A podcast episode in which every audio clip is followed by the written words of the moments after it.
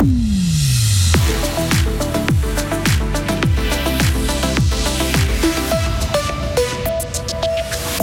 n'est pas Avatar ni Interstellar, c'est bien réel et c'est au Daler que ça se passe. Un robot chirurgien opère des patients. L'été est devenu synonyme de feu de forêt ces dernières années dans le monde. La Suisse a jusque-là eu passablement de chance, mais la vigilance est de mise. Et enfin, comme durant la guerre froide, des espions russes se faufilent un peu partout, même chez nous. Une journée euh, bien ensoleillée avec 25 degrés aujourd'hui. Le temps va se gâter vendredi, mais une amélioration est attendue pour le week-end déjà. Mardi 27 juin 2023. Bonjour Hugo Savard. Bonjour Mike, bonjour à toutes et à tous. Il a quatre bras et prolonge ceux du chirurgien. Son nom, Da Vinci, son rôle robot chirurgien. Il est en fonction depuis avril au Dallaire et il permet aux praticiens de réaliser des opérations d'une précision décuplée grâce à la technique de la laparoscopie robotique. En résumé, pas de grosse ouverture dans l'abdomen des patients, mais juste des petits trous dans lesquels les instruments chirurgicaux et une caméra sont insérés. Le chirurgien fait de chair et d'os guide le robot à distance sur une console pour réaliser l'intervention.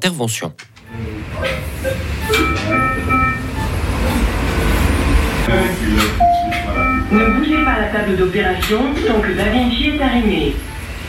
Nous sommes au bloc opératoire du Dallaire en pleine ablation de la prostate d'un patient atteint de cancer.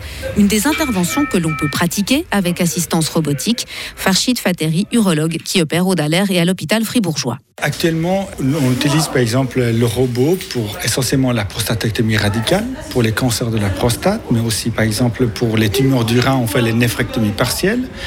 On peut aussi faire pour d'autres pathologies. Là, je parle en l'occurrence de l'urologie. Mais on peut pratiquement tout faire, oui. Après, il faudrait rester raisonnable et il faut savoir jusqu'où on veut aller avec euh, ces instruments. Il ne faut pas modifier l'indication opératoire, c'est-à-dire la raison pour laquelle on nous opère un patient juste parce qu'il y a un robot et puis il y a d'autres paramètres à prendre en compte en utilisant un engin comme le Da Vinci. David Rapin, responsable de la stérilisation des blocs opératoires au Dallaire. Premièrement, le chirurgien aura déjà une vision en trois dimensions euh, du moment qu'il opère depuis la console. Euh, il aura une position aussi beaucoup plus ergonomique que s'il fait euh, par voie ouverte ou en laparoscopie. Les, inconvénients, je pense qu'ils sont, ils sont faciles à cibler. Donc c'est bien entendu c'est le coût d'achat, le coût de maintenance, aussi le coût de, de tous les consommables qui ont, qui ont un prix assez élevé. 1200 francs, ce sont en moyenne les surcoûts engendrés pour chaque intervention avec utilisation du robot chirurgical. Un sujet de Sarah Camporini et dans notre éclairage de 7h30, nous entendrons le témoignage d'un patient tout récemment opéré au Dallaire avec le robot Da Vinci. Des spécialistes nous parleront aussi des avantages et inconvénients de cette technique opératoire. Profitez de griller vos cervelas en forêt pendant qu'il est encore possible de le faire. Ça ne sera peut-être bientôt plus le cas. En cause la menace d'incendie de forêt dans le canton. Pour l'instant, ce risque est de degré 2 sur 5, mais la situation pourrait très vite changer.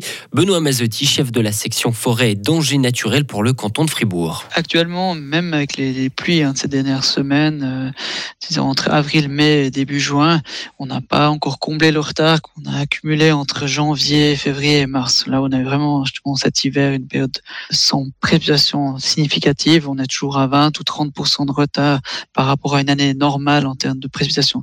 Cette situation, elle fait que le degré de danger d'incendie de forêt pourrait évoluer très rapidement vers un niveau marqué, élevé, voire très élevé, parce qu'en fait, le, sol en soi, on n'a pas une, humidité très, très importante pour l'instant. On vous rappelle que dès que le danger d'incendie est marqué de 3 sur 5, il ne faut plus allumer de feu ouvert en forêt. En somme, là où il n'y a pas d'infrastructure prévue pour le faire. De plus en plus d'argent abrité en Suisse, alors que la richesse mondiale baisse, celle de notre pays a augmenté l'année dernière. La fortune nette en Suisse a augmenté. Désormais, il y a 5,4 milliers de milliards de dollars dans le pays. Sur les 60 000 super riches de la planète, 740 vivent en Suisse. Et autre chiffre, en territoire helvétique, près de 600 000 personnes possèdent plus d'un million de dollars. Il n'y a pas que des millionnaires par chez nous, Hugo. La Suisse au lieu de l'espionnage aussi. Hein. Exactement, et le risque grandit encore et encore. Avertissement lancé par le service de renseignement de la Confédération. La Russie a détruit en Europe l'ordre de paix basé sur des règles, affirme le dernier rapport, La sécurité de la Suisse 2023, un document présenté hier à Berne. La Suisse est le pays en Europe où le plus grand nombre d'espions russes sont actifs. Ils opèrent sous couverture diplomatique.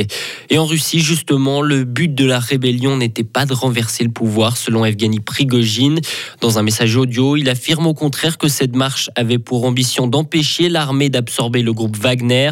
L'avancée du, du, groupe paramilitaire a également permis de déceler de graves failles dans le système de sécurité russe, selon le chef de la milice. Hugo Savary qui nous informe sur Radio Fribourg. Le prochain rendez-vous en rédaction, bah, c'est à 7h30. Retrouvez toute l'info sur frappe et frappe.ch.